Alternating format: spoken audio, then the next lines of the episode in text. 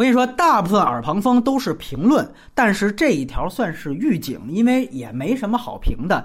但是估计很多人看到了这片在内地打的名头是今年第一部中美同步大片。我想说，这是第一部中美同步忽悠大片。这片中文名叫《移动迷宫三》，IMDB 和烂番茄的片名也保留了《Maze Runner》这个主片名，但全片除了开始一两个做梦闪回的镜头之外，全片居然没。没有迷宫，更没有移动迷宫。我看的就是这个机关啊，结果完全没有，因为它不是《银翼杀手》那种。它那个移动迷宫一，我们之前的节目还聊过呢。它这个 IP 开始就是因为有这么一个移动迷宫这个机关来做噱头，它才吸引观众去看的。那第二部开头也是有这个机关了，结果到这第三部完全没了。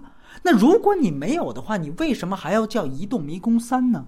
你为什么还要起这个名字来蒙人呢？我注意看了，它片子里面显示的英文名儿，它只有副标题了。所以说，这说明这就是片方老狐狸在这儿耍鸡贼呢！啊，活该你被吞并！而且大家有兴趣，你去打开这篇豆瓣上面的预告片条目，它置顶在最前面的那第一个预告片使用的素材，也全都是大量迷宫机关的画面，而那个预告片剪的。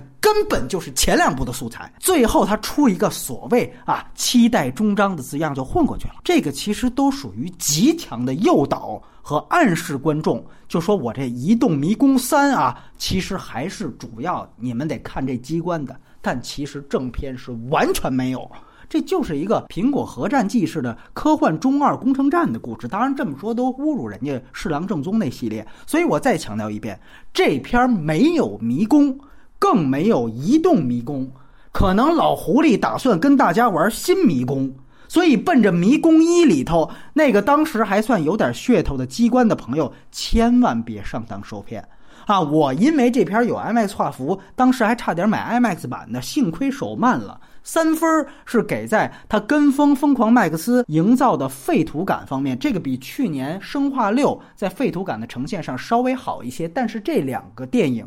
更多的意义都只是反衬当年《疯狂麦克斯》系列的伟大。这篇剧情和人设就不说了，和他公然叫移动迷宫一样恬不知耻的是，反转前两部的所有人物剧情，通通都不解释。绿茶婊女主之前背叛了，这部直接还当正面人物强行洗白着塑造。